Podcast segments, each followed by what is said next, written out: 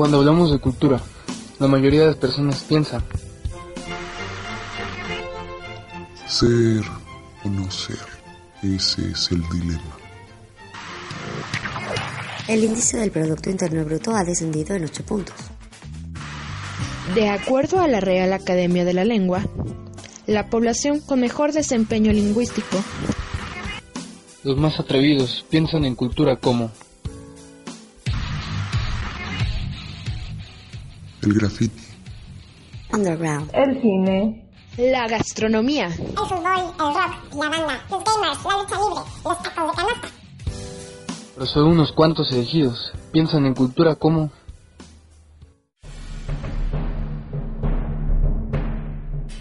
En esta cueva podemos encontrar pinturas rupestres muy peculiares. Los testigos informan que vieron al objeto no identificado descender en... Vamos a empezar con la sesión psicofónica en esta casa abandonada. ¿Hay alguien con nosotros? Atrévete a entrar en lo desconocido y forma parte de Cultura Misterio una producción de Madel Esquivel y todo su equipo de especialistas para Radio Numancia. Cultura Misterio.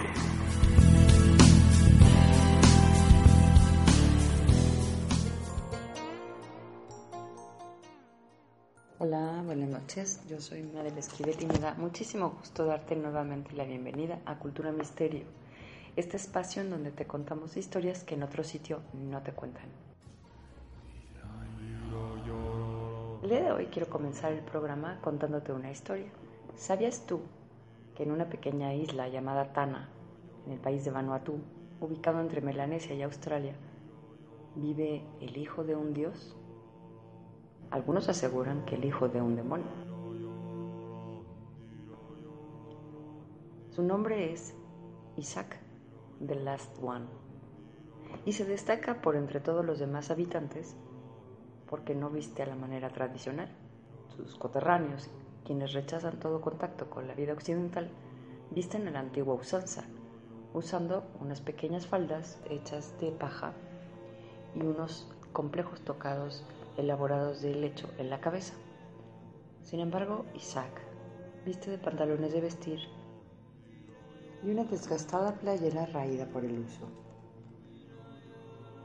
Además de Isaac, su villa destaca de entre todas las demás, y no precisamente por la exuberancia del paisaje, sino porque lo primero que recibe al visitante es una bandera de los Estados Unidos.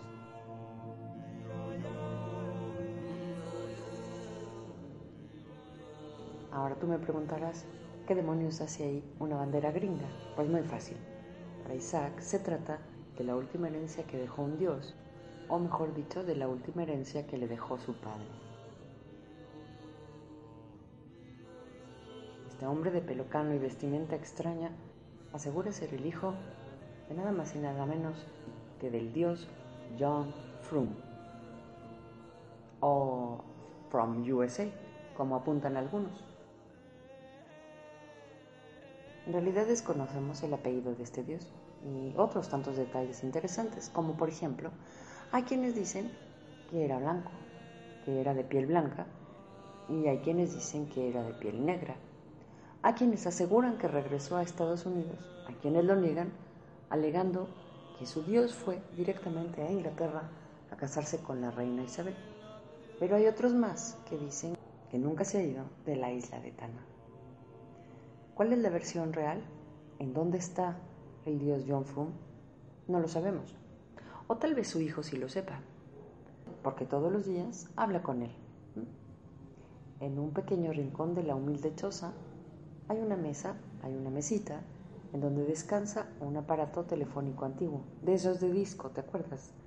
Pues bien, en este aparato sin cables, el jefe de la tribu, Isaac, todos los días habla con su padre para comentarle las últimas nuevas, sobre todo los avances que hay en el desfile que se hace anualmente en su honor, en honor al dios John Frum.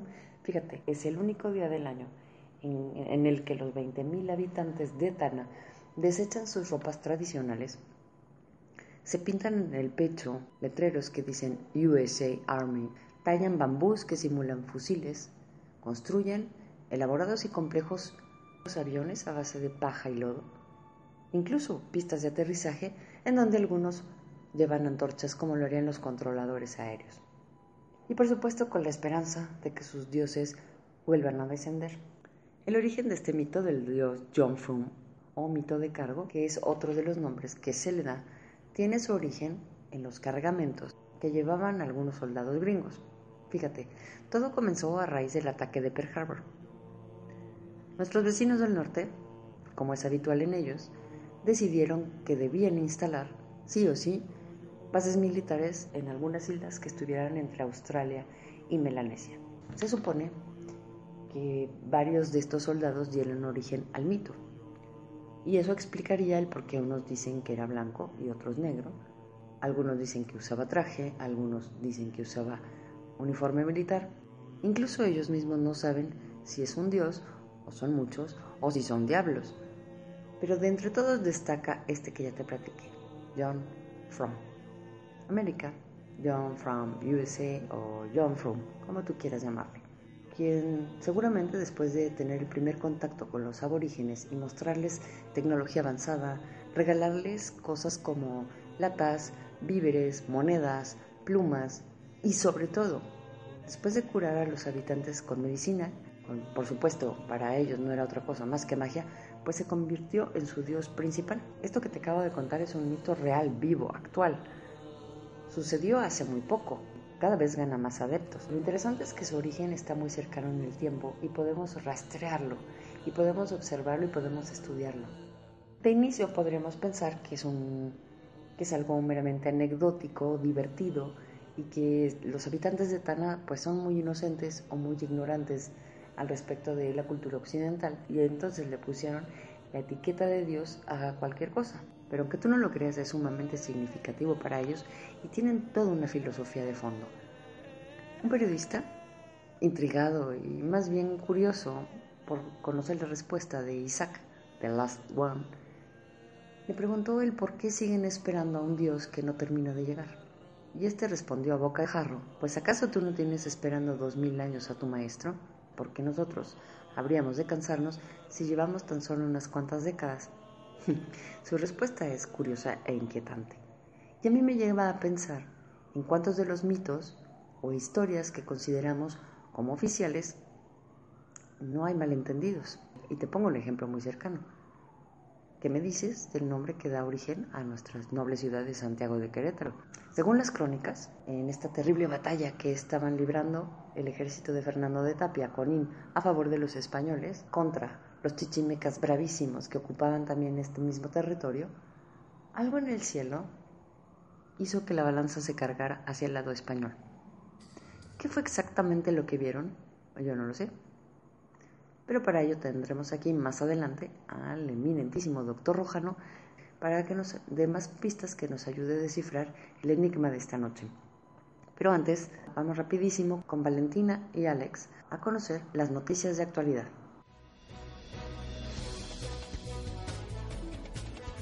Las experiencias paranormales provienen de otra dimensión.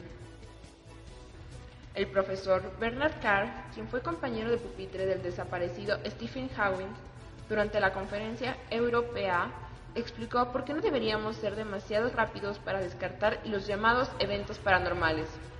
Según el matemático, hay una estructura jerárquica de las dimensiones, muchas de las cuales no podemos percibir, pero que la conciencia humana es capaz de percibir periódicamente.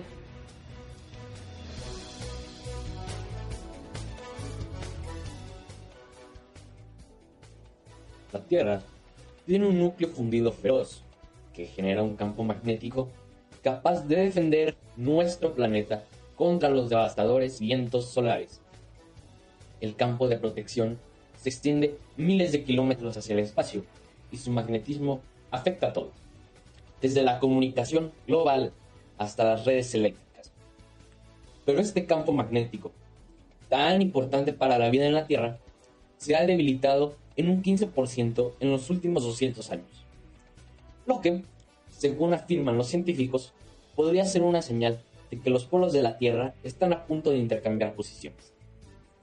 En un nuevo informe, Daniel Baker, director del Laboratorio de Física Atmosférica y Espacial de la Universidad de Colorado, Boulder, afirma que hay indicios de una reversión.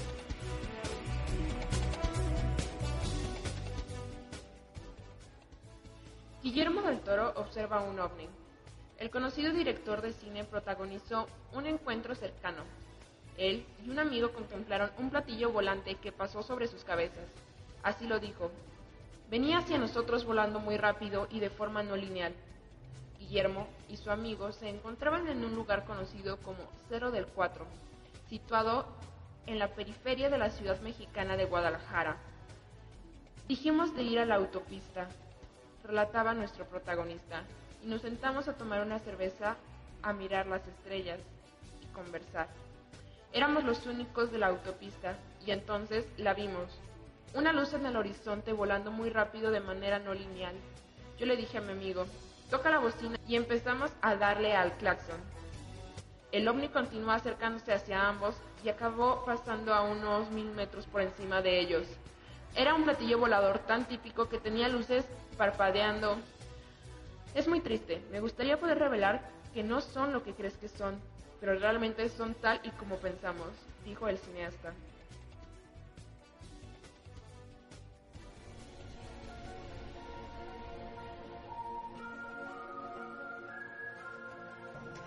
Muchas gracias, Vale, muchas gracias, Alex. Interesantes e inquietantes noticias. Esto de que los polos se estén revirtiendo, realmente valdrá la pena invitar aquí al programa a un especialista para que nos explique un poco más al respecto. Porque en inicio esto suena como una verdadera tragedia que esperamos falta mucho tiempo para que ocurra o que de plano nunca ocurra. Y la otra nota sobre Guillermo del Toro, pues sí que es curioso. Ahora que nuestro exitoso compatriota está candelero, pues le preguntan hasta de ovnis. Y simpático, ¿no crees que tuviera su propia experiencia con objetos voladores no identificados? Y precisamente para hablar de objetos voladores no identificados y de lo que te comentaba en un principio sobre qué fue lo que vieron aquella tarde, tarde-noche, en el Cerro del Sangremal, nuestros antepasados. Mejor que nos platique el torrojano. Buenas noches, doctor. Bienvenido a Cultura Misterio.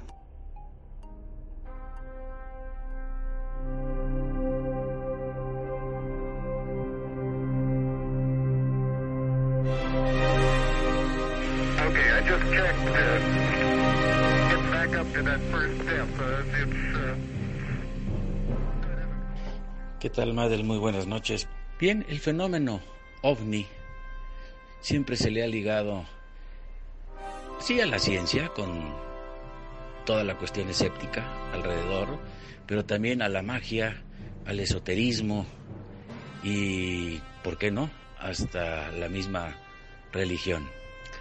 Si bien podemos hacer un programa más adelante sobre los ovnis en la Biblia, sí podemos adelantar algunos eh, breves antecedentes, habilidad diplomática precisamente de Conin para lograr eh, el, el, control territorial, pero obviamente cuando Conin habla de que vienen extranjeros con una religión diferente, pues los caciques chichimecas no ven con buenos ojos esto y se van a congregar en esa más que famosa batalla en el Cerro del Sangremal, ahí cercano a donde está en nuestros tiempos el templo y el convento de la Cruz. Bien, pues hay muchos relatos al respecto, libros de queretanos eh, importantes, don Manuel Septién y Septién, o bien los textos antiguos de Fray Félix de Espinosa, entre otros, que dan cuenta de, de, cómo se desarrolló esa batalla. Lo que llama la atención es que algunos hablan de 60 mil combatientes. Carambas, este, ¿de dónde lo sacaron? Porque yo recuerdo allá en mis años mozos, los setentas, pues la población de Querétaro no rebasaba los ciento y tantos mil, entonces es impresionante que en el siglo XVI se hable de 60 mil de Ezequiel, de Enoch, número bueno, pues ahí queda. Aquí lo importante es lo que se va a suscitar alrededor de. Hay, distorsiones también, al parecer, ahí en las redacciones que, pues, refieren interpretaciones de que la lucha en un momento dado fue tan cruel que terminaron a, a mano limpia, a puñetazos, a patadas. La Biblia, y de ahí podemos dar un brinco hacia el cristianismo y hablar de la fundación de Querétaro y un posible ovni. Bien, todos sabemos, Madel, que un 25 de julio de 1531 se funda Querétaro ante esta avenida de Conín, ya llamado Fernando de Tapia, aliado con los españoles, y los conquistadores pues buscaban aliarse con los otomíes para enfrentar a los chichimecas, que eran enemigos acérrimos y controlaban la región, entonces buscaban eh, la habilidad diplomática precisamente de Conín para lograr eh, el, el, control territorial, pero obviamente cuando Conín habla de que vienen extranjeros con una religión diferente, pues los caciques chichimecas no ven con buenos ojos esto y se van a congregar en esa más que famosa batalla en el Cerro del Sangremal, ahí cercano a donde está en nuestros tiempos el templo y el convento de la Cruz. Bien, pues hay muchos relatos al respecto, libros de queretanos eh, importantes, don Manuel Septién y Septién, o bien los textos antiguos de Fray Félix de Espinosa, entre otros, que dan cuenta de, de, cómo se desarrolló esa batalla. Lo que llama la atención es que algunos hablan de 60 mil combatientes. Carambas, este, ¿de dónde lo sacaron? Porque yo recuerdo allá en mis años mozos, los setentas, pues la población de Querétaro no rebasaba los ciento y tantos mil, entonces es impresionante que en el siglo XVI se hable de 60 mil eh, soldados combatientes. Ese, ese número, bueno, pues ahí queda. Aquí lo importante es lo que se va a suscitar alrededor de. Hay, hay distorsiones también, al parecer, ahí en las redacciones que, pues, refieren interpretaciones de que la lucha en un momento dado fue tan cruel que terminaron a, a, mano limpia, a puñetazos, a patadas. Bien, independientemente a cómo se llevó a cabo esa conflagración bélica, si fue con armas o a mano limpia, eso se lo dejamos a los historiadores. Aquí lo importante es que en plena batalla en plena batalla aparece una cruz y luego se dice el apóstol Santiago montado a caballo. Y esto provocó para ambas partes eh, pues una impresión máxima a los indígenas, lo que lleva ahí a declinar esa, esa batalla. Que fue cierto que es una manipulación de los franciscanos o de otros sacerdotes. Bueno, vuelvo a insistir, eso se lo dejamos a los historiadores y se los dejamos a los radioescuchas, a los internautas para que investiguen, se fascinen, se asombren y, se cumpla con el propósito de este programa.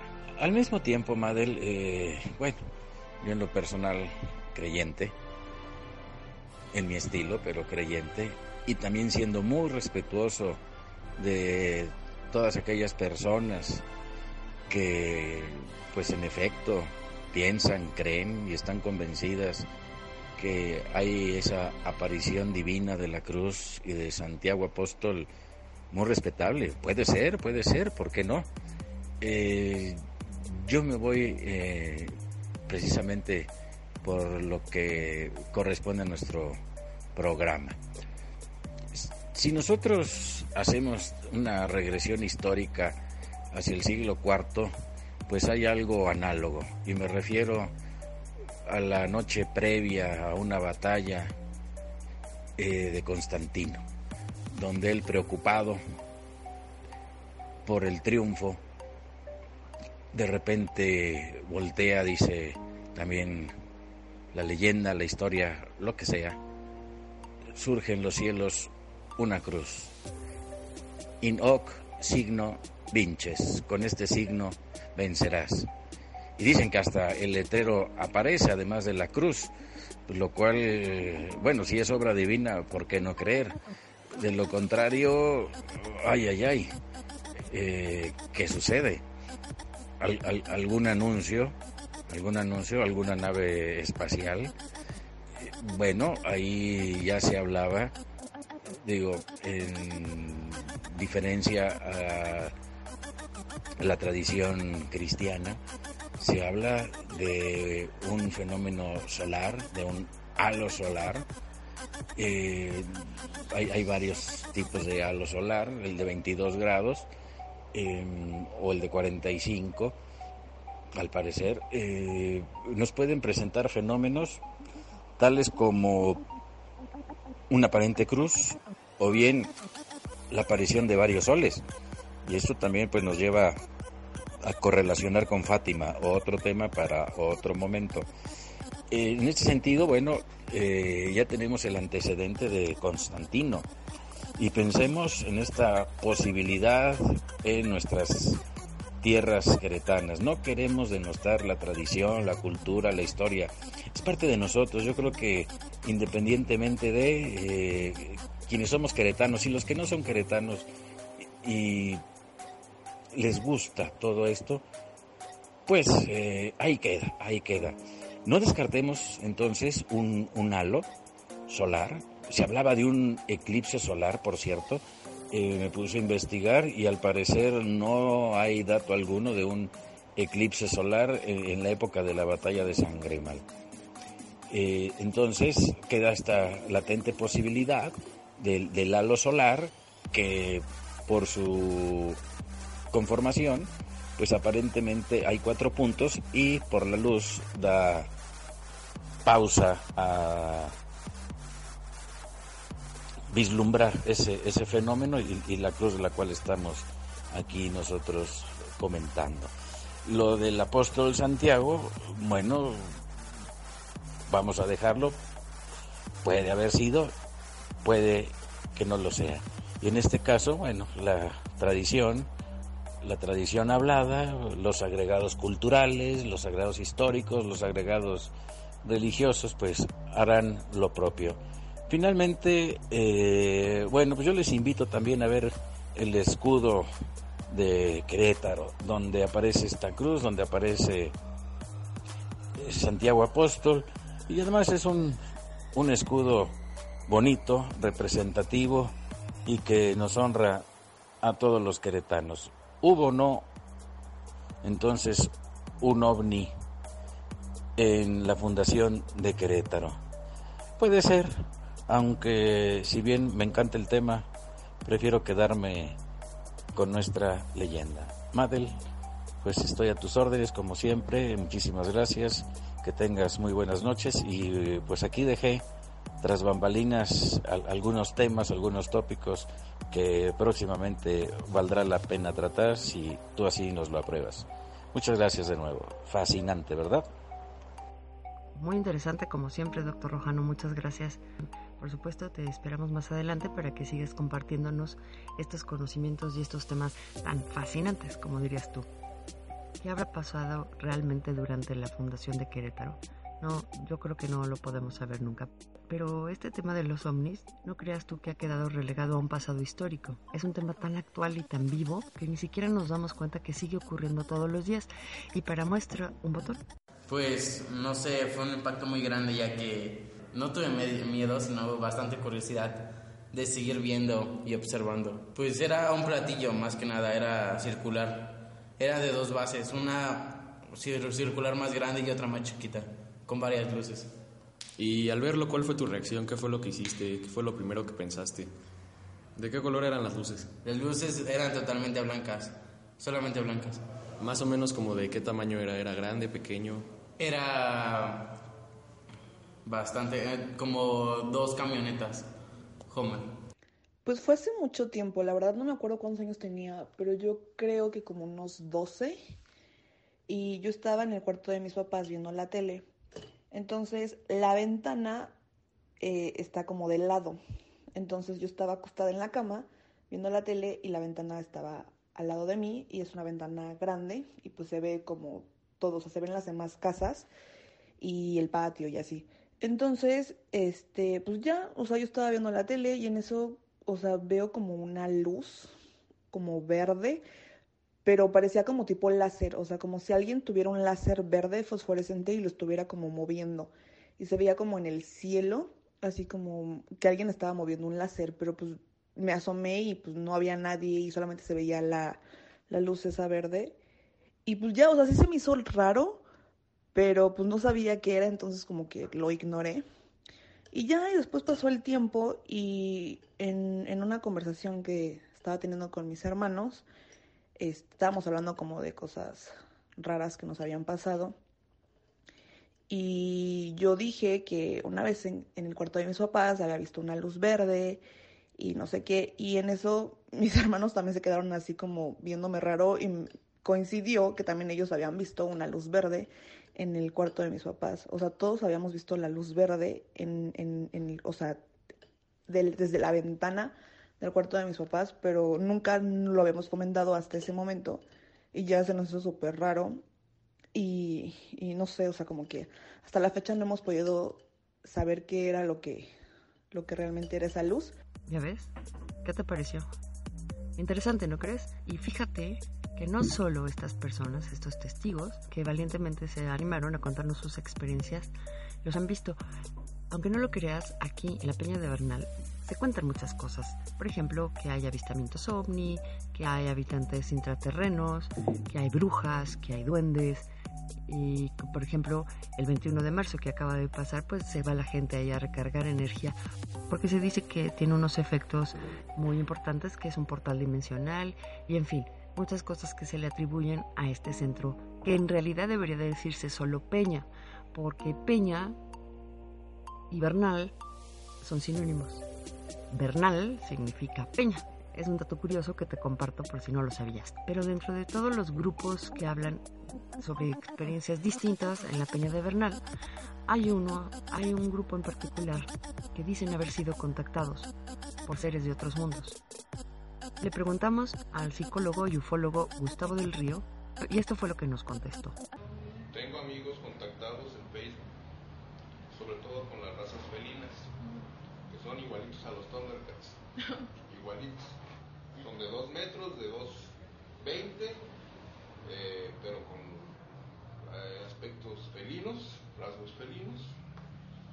Este, y hay muchas civilizaciones de diferentes tipos evolutivos con, planetas de felinos, que son los principales eh, enemigos de los dracos y de los reptilianos. Ahorita yo sigo, sobre todo los canales de España, eh, Náqueros. Es un informante de la NASA que le pasa la información a España. Están triangulando Francia, España y Estados Unidos parece ser que ahorita hay una, una guerra en el espacio, totalmente.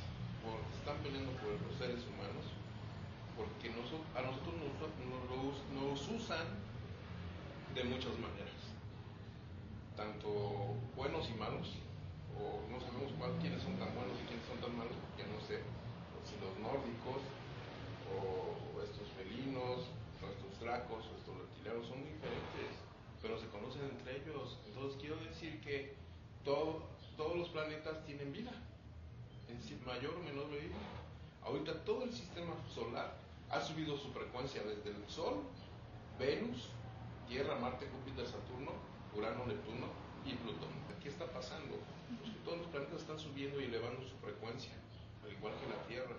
Por eso vemos tantas cosas, nubes que no parecen nubes, destellos en los cielos, eh, meteoros en Michigan, en Detroit, que ya también hubo ese, ese paso de pareció rayo láser.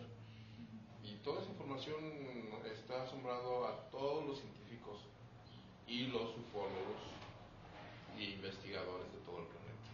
Este, eh, eh, ahorita Trump está luchando contra eso, porque también está Trump, el presidente Trump acaba de decir que va a abrir una fuerza espacial pero ya existe, la Fuerza Aérea ya tiene esa fuerza especial desde hace 20 años. Y esa fuerza espacial la tiene para mantener las bases que tiene la Luna, en Marte, en Júpiter y Saturno, además de otra que ya tiene la nube de Oort. De lo que mis informantes me han dicho es que ya los seres humanos ya llegaron a los confines del sistema solar y están por llegar y tener bases en Próxima Centauri y Alfa Centauri.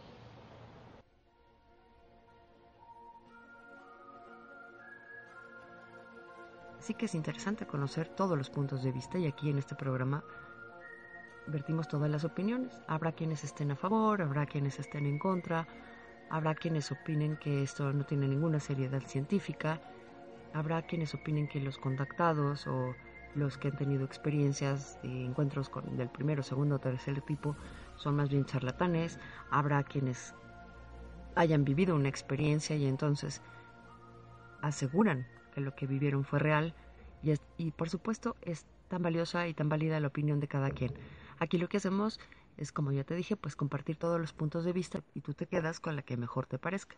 Pero bueno, ¿qué te parece si cambiamos de decorado completamente y nos movemos del espacio exterior a un estilo más bien victoriano de una época pasada? Un personaje en donde destaca, sin duda, un personaje icónico de la pantalla grande, causante de las pesadillas de muchos. Primero acompáñame a escuchar lo siguiente.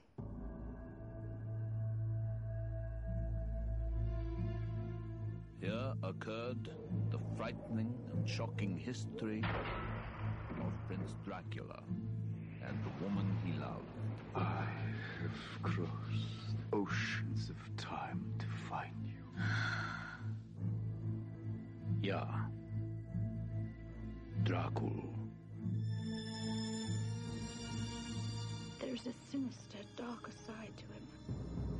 Ya sabes de quién estamos hablando, ¿verdad? Claro. Nuestro personaje el día de hoy es Drácula.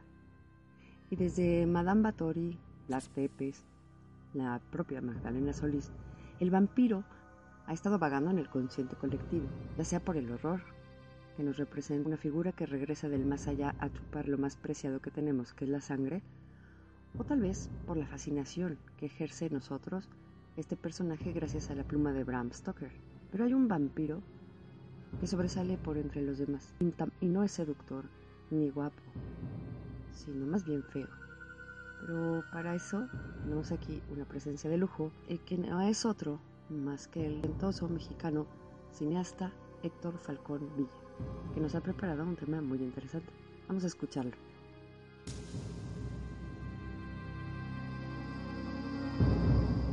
Mi estimada arquitecta del enigma, existen muchas películas basadas en el personaje creado por el irlandés Bram Stoker para su novela más célebre, Drácula.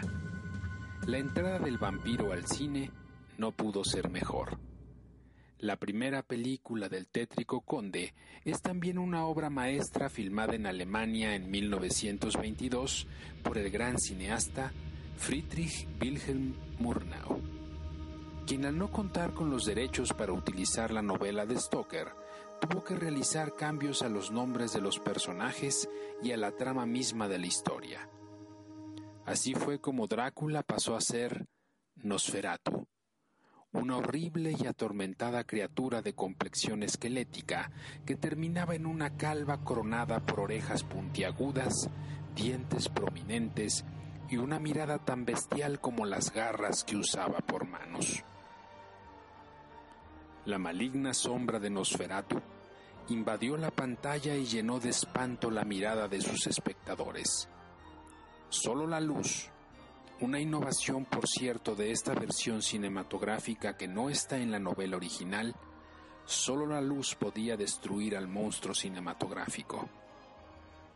Pero el ingenioso Nosferatu, Drácula, logró escabuirse entre las partes más obscuras de los cuchicheos de la gente, quien pronto comenzó a murmurar una siniestra anécdota. No había actor capaz de interpretar al vampiro con ese nivel de atrocidad. Murnau, el loco genio del cine alemán, había logrado contactar a un vampiro real y lo había colocado frente a su cámara. Peor aún, había pagado su salario con la sangre de otros actores y empleados de la película. Max Schreck, era el actor acreditado como el sanguinario vampiro, y Shrek, en alemán, significa susto. Shrek solo se presentaba ante el equipo de filmación caracterizado como Nosferatu y nunca parecía abandonar su personaje. Fuera de los momentos en los que se filmaban sus escenas, nunca se veía al actor. Solo había una posible explicación. Shrek, como Nosferatu, era un vampiro real. A veces la audiencia busca postergar el misterio del cine más allá de la función, pero el misterio regresa a su forma fílmica eventualmente. En el año 2000 se estrenó la película La sombra del vampiro, en donde William Dafoe interpreta a Max Schreck como un vampiro real que acude a los llamados de Murnau, interpretado ahora por John Malkovich, para filmar Nosferatu. Pero para tranquilidad de nuestro espíritu, el mito de Max Schreck, como el de Nosferatu, se destruye con la luz.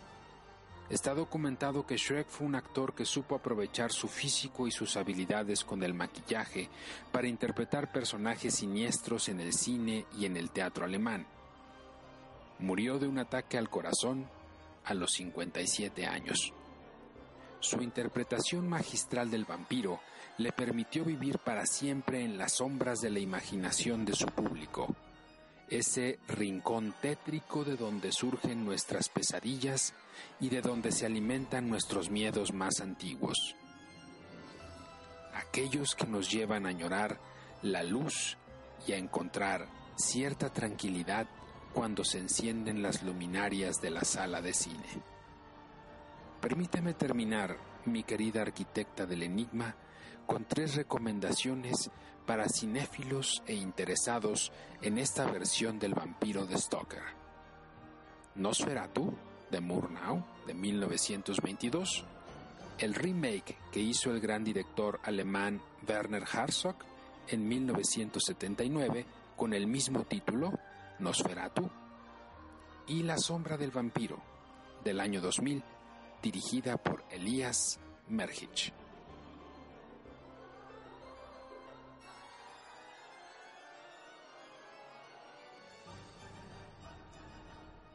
Muchísimas gracias. Como siempre, súper, súper interesante. Y como lo prometido es deuda, el día de hoy estrenamos una sección que es para ti, la de nuestros queridos oyentes que nos dejan algunos saludos y nos comparten algunos mensajes.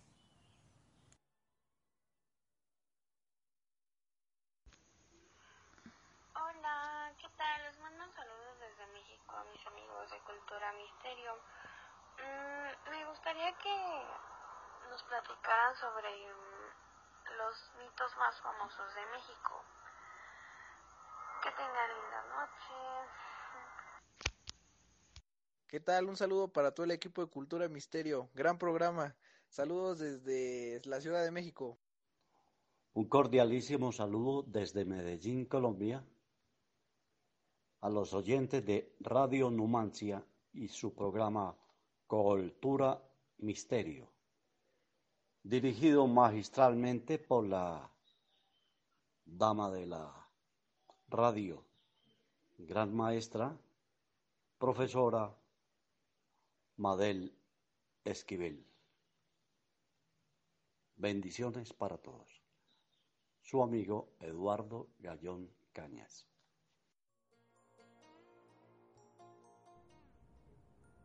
Muchísimas gracias a todos. Ya estoy tomando nota para hacer un programa sobre los mitos de México. Cuenta con ello.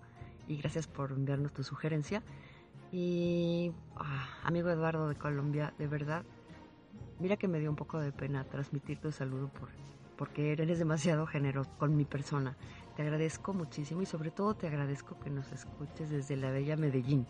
Muchas gracias por seguirnos, muchas gracias por acompañarnos y muchas gracias por sumarte a Cultura Misterio. Y pues el programa se nos está terminando, pero por supuesto ya sabes que no podemos irnos sin que sepamos en dónde anda el jaguar. Buenas noches, jaguar.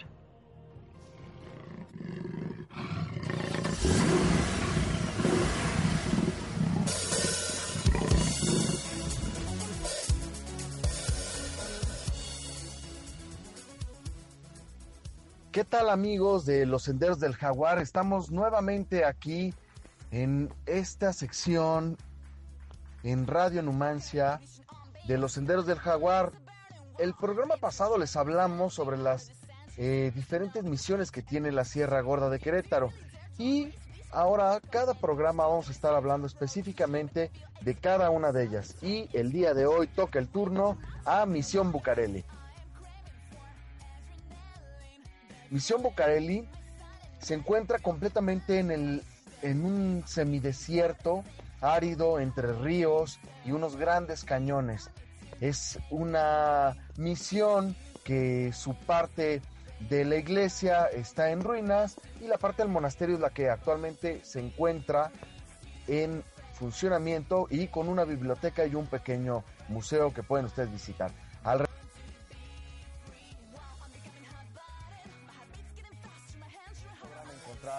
Evidentemente hoteles, zonas de acampada, lugares donde comer y bueno, les recomiendo un lugar padrísimo que se llama la Ribera del Río en donde nuestro amigo Kiko eh, tiene un excelente terreno para acampar con un pasto delicioso acolchonadito o para aquellos que gustan de una cabaña tipo chalet francés, pues ahí tiene un par. Y bueno, y lo atractivo también de esta de este lugar de la Ribera del Río es que cuenta con unas tirolesas que en su suma total recorren casi 8 kilómetros en sus trayectos. Hay unos trayectos en donde los puedes hacer pues parado, haciendo un cruce de cables a más de 200, 300 metros de altura en un semidesierto.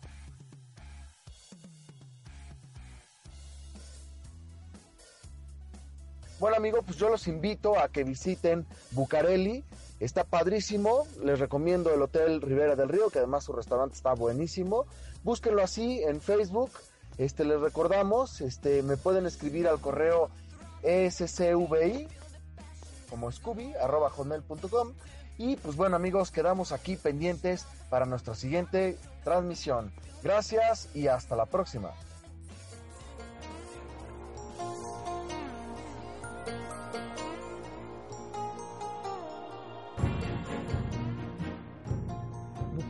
es un lugar maravilloso. Si no has ido, de verdad tienes que ir.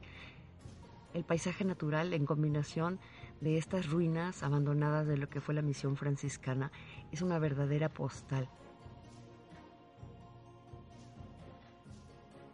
Y si te gustan las experiencias paranormales, pues mucha gente que ha estado ahí cuenta que se oyen cosas extrañas, que se perciben cosas extrañas, porque esta misión estaba dedicada nada más y nada menos que a los exorcismos.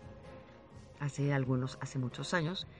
Entonces, si eres valiente, si te gusta acampar, si te gusta la naturaleza, Bucareli es un magnífico lugar para ir, quedarte y a lo mejor, ¿por qué no? Si te gusta el misterio, pues explorar.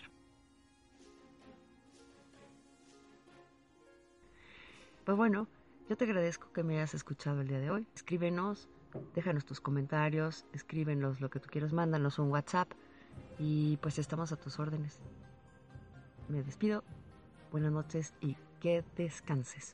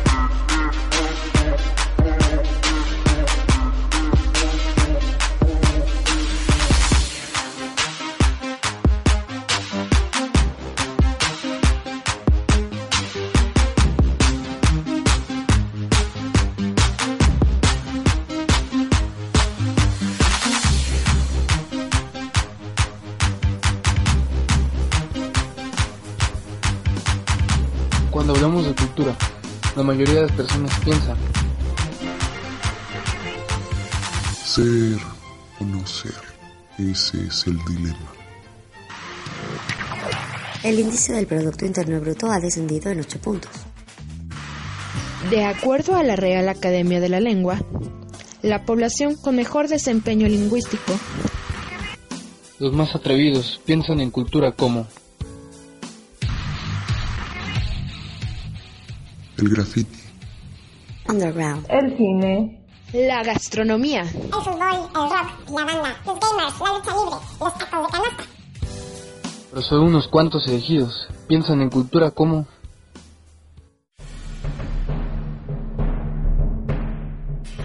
En esta cueva podemos encontrar pinturas rupestres muy peculiares.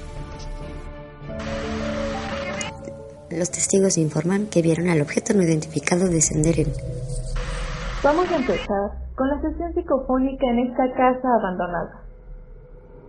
¿Hay alguien con nosotros? Atrévete a entrar en lo desconocido y forma parte de Cultura Misterio. Una producción de Mabel Esquivel y todo su equipo de especialistas para Radio Numancia. Cultura Misterio.